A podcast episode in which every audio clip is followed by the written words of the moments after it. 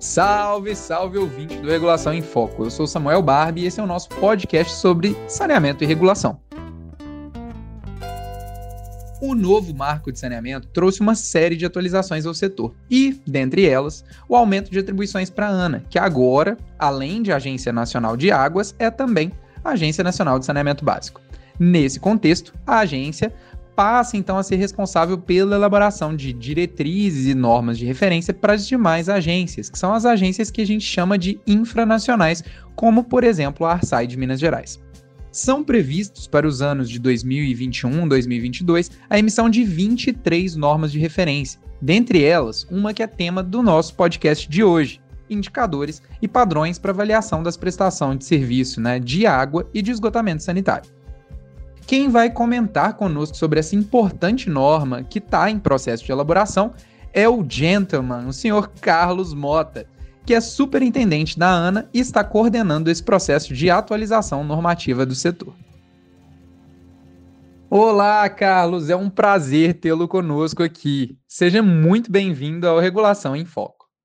Olá, Samuel. Olá, ouvintes. É um prazer estar aqui com vocês, né? Vamos tentar aí contribuir né, para ajudar a esclarecer os principais pontos aí do que, que a gente está pensando para essa norma de referência, tá bom?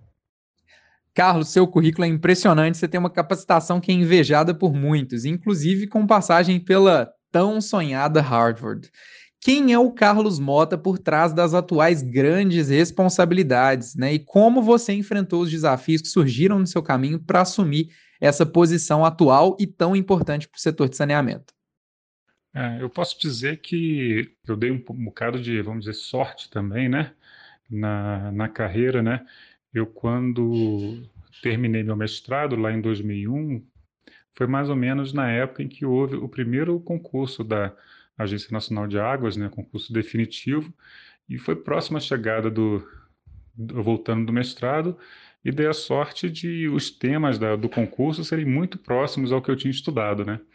Então, isso para mim facilitou bastante a chegada. Acabei passando no concurso, saindo do Rio de Janeiro, né?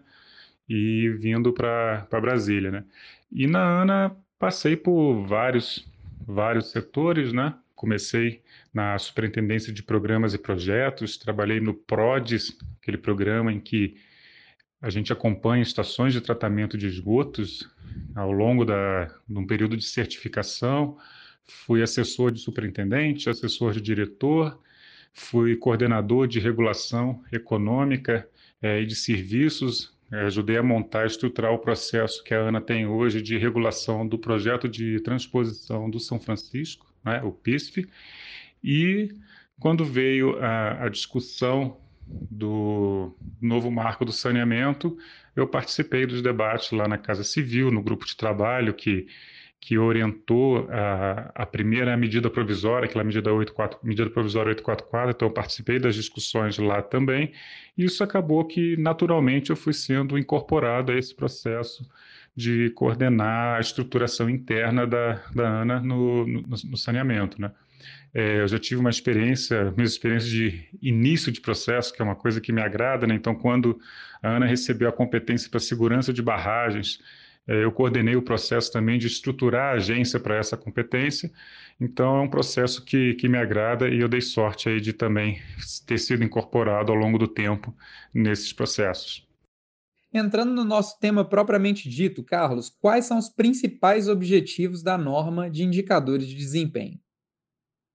Eu diria que o principal objetivo dessa norma é uniformizar e harmonizar o, o controle da, dos indicadores, a definição dos indicadores pelas agências reguladoras, né, de forma que a gente possa realmente comparar os prestadores de serviço é, em todo o Brasil, né, que a gente consiga com que os, os serviços, a gente possa saber se o nosso serviço é um bom serviço que está sendo prestado na nossa cidade, né, que a gente saiba que esse serviço quando comparado ao serviço da cidade vizinha, né, aquele serviço que você vê que, que é bom, você consegue olhar isso, mas transformar isso em números, né, transformar isso em indicadores efetivos. Né.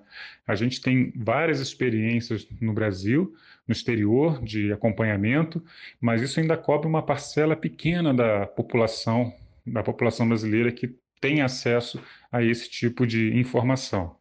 Então, o que a gente quer realmente é trazer essa uniformidade na, no acompanhamento da, dos indicadores de desempenho dos prestadores de serviço no país. E nos estudos preliminares foi realizado um diagnóstico do setor. É, quais foram os principais destaques e conclusões desse estudo?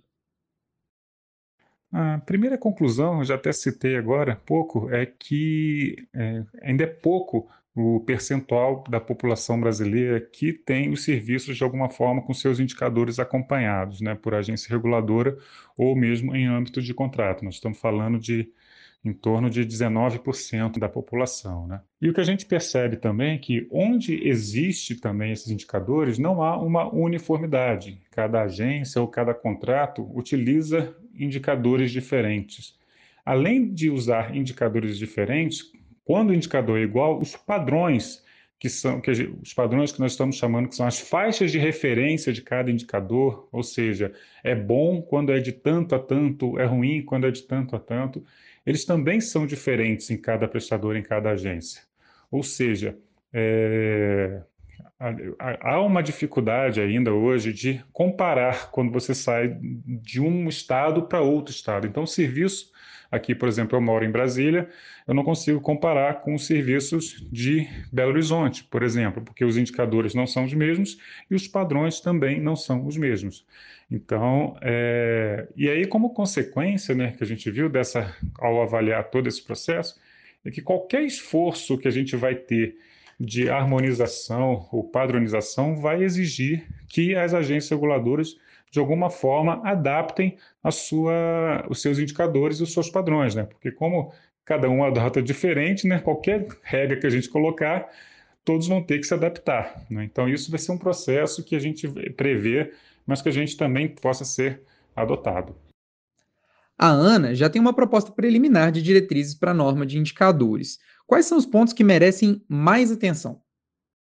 As principais diretrizes que a gente está propondo são, primeiramente, a gente tem um número, vamos chamar de mínimo de indicadores comuns a todas as agências reguladoras, né, que todas elas cobrem isso dos seus prestadores de serviço, né, mas que possa existir também condições para que as agências possam incluir alguns indicadores a mais em função da sua especificidade local. A gente tem a seguinte linha de pensamento, que a gente não pode fazer uma regra ou uma norma muito abrangente com muitos indicadores para cobrir as exceções, né? Para você, porque as exceções são tantas que senão você vai ter uma lista gigante. Então é muito melhor a gente definir aquele conjunto em que todos é, podem ter, podem trabalhar e cada local possa eventualmente incluir alguns indicadores que são específicos do, do seu serviço, da sua situação local. Né? Então, essa é a primeira diretriz, o um número mínimo com a possibilidade de adaptação à situação local. Né?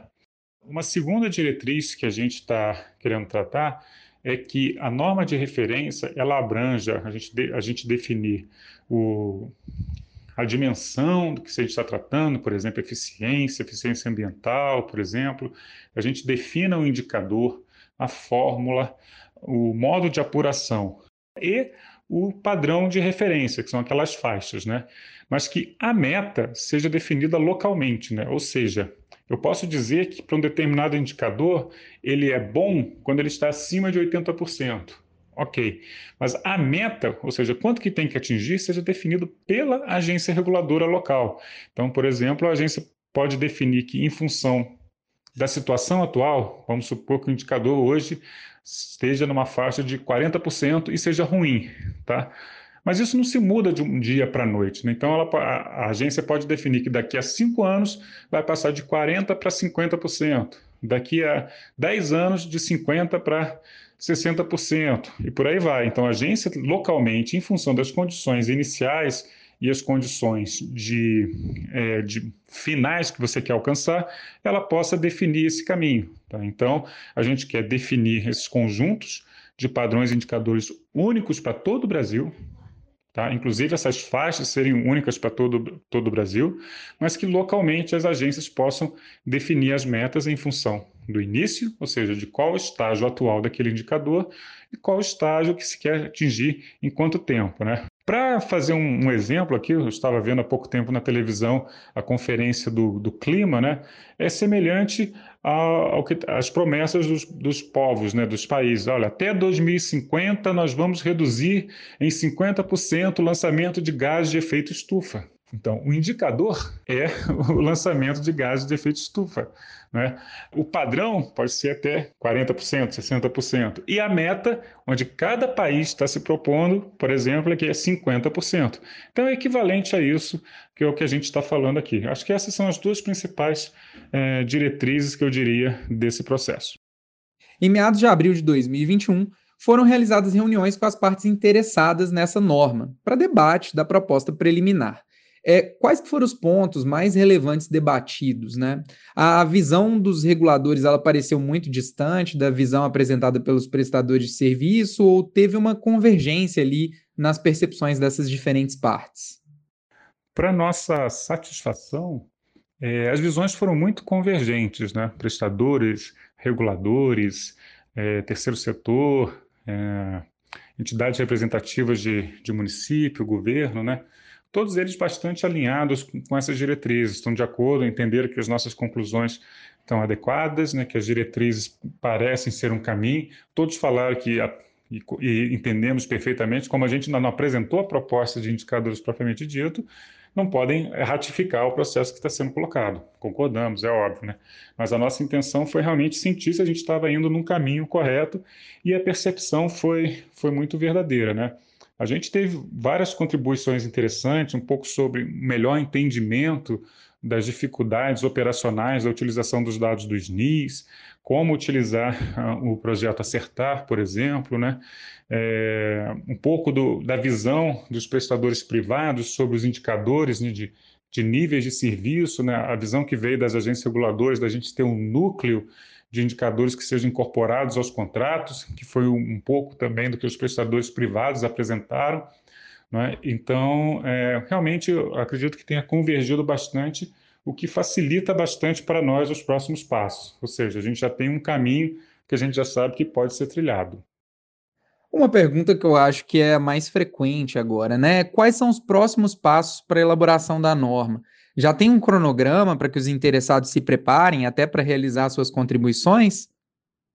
Finalizada essa primeira rodada de reuniões, agora a gente está é, elaborando né, uma proposta desses indicadores e padrões e um pouco de mais diretrizes mais macro que devem ser incorporadas à norma de referência. O nosso plano é mandar isso em breve, até o final de abril, primeira semana de maio, para as agências reguladoras, para todos os prestadores com esses conceitos, o, que, que nós estamos é, propondo, fazer a discussão até o meio de maio, mais ou menos, que é uma segunda rodada de reuniões semelhante a essa primeira, para a gente também ver se esse caminho aqui que a gente está colocando está correto. E aí até meados de junho, a partir de, da segunda quinzena de junho, ou final de junho, a gente colocar em consulta pública para toda a população. Então, primeiro tem essa rodada de essa segunda rodada, no qual a gente vai ter já uma proposta preliminar, e depois uma consulta pública, provavelmente lá na, a partir da segunda quinzena de junho. Né? Então a gente conta aí com, com o apoio de todos aí para aprimorar e melhorar essa discussão. Muito obrigado por essa conversa tão franca e esclarecedora, Carlos. É, estamos diante agora de uma grande oportunidade de convergência e aprimoramento do setor de saneamento. É, indicadores padronizados e relacionados a contratos, possibilidade de convergência com planejamento nacional, como o Plan SAB, por exemplo, bem como aferição de melhoria e qualidade das informações pelo acertar. É, dá para entender né, que se a gente medir bem, comparar, gerir e promover as melhores práticas, né, o que parecem ser, de certa forma, os grandes focos, objetivos dessa norma em processo de elaboração, é, a gente vai ter um setor muito mais estável e possivelmente estará mais propenso a atingir as metas que serão estabelecidas. Eu agradeço demais pela sua disponibilidade e gostaria muito que você complementasse com suas considerações finais. Eu que agradeço essa, essa oportunidade, né? E dizer que aqui a gente na ANA está querendo trabalhar dessa forma sempre, tá? é, ouvindo todos os, não só os interessados, mas aqueles que fazem a regulação e são regulados no dia a dia, para entender as suas necessidades, para que a gente possa, assim, ter, tomar caminhos né, que vão colaborar com o setor. Né? Eu costumo dizer que aqui em Brasília a gente está muito longe do restante do país, então a gente tem que ouvir, tem que conhecer, e esse é o processo que a gente vai, vai fazer. Né? Eu espero que seja um processo que tenha bastante é, contribuições. A gente acabou de fazer uma consulta pública sobre cobrança de resíduos sólidos, né? E tivemos 462 contribuições. Foi a, a, primeira consulta dentro do novo marco legal de saneamento e já foi o recorde absoluto na história dos 20 anos de Agência Nacional de Águas. Né? Eu não tenho dúvida que essa norma de referência sobre padrões e indicadores vai ter muito mais contribuições. Né? Isso para nós é, é muito bom, é fundamental. Eu costumo dizer que quando você faz uma consulta, quando você ouve, que você muda de ideia por conta de, do que você ouviu, você está aprimorando e muito o seu normativo. E é isso que a gente procura fazer, né? Tá bom? Então fica aqui o meu, meu agradecimento e me, me coloco à disposição aqui sempre que precisar nesse canal para poder qualquer esclarecimento, debater, tomar uma cerveja quando o Covid assim permitir, né? Estamos todos aí prontos aí para colaborar. Carlos, meu amigo, você pode ter certeza que eu já aceitei essa cervejinha e nós vamos tomá-la, seja em Belo Horizonte, seja em Brasília ou em qualquer lugar que nossos caminhos se encontrarem, né? Logo, logo estaremos livres aí desse mal, desse problema, desse Covid, vacinados e com certeza vamos poder viver até melhor do que a gente vivia antes. E você, ouvinte, continue acompanhando os próximos episódios. Tem muito conteúdo massa chegando por aí. Além da recém-publicada Revista Regulação em Foco. Visite o nosso site para ter acesso a todo esse material que a Arsai tem publicado. É www.arsai.mg.gov.br. E vale lembrar que esse é um podcast promovido pela Agência Reguladora do Serviço de Abastecimento de Água e Esgotamento Sanitário do Estado de Minas Gerais, a Arsai-MG, com o objetivo sempre de disseminar informações sobre regulação e saneamento. E aqui foi Samuel Barbie, diretamente de BH, a nossa capital do belo estado de Minas Gerais.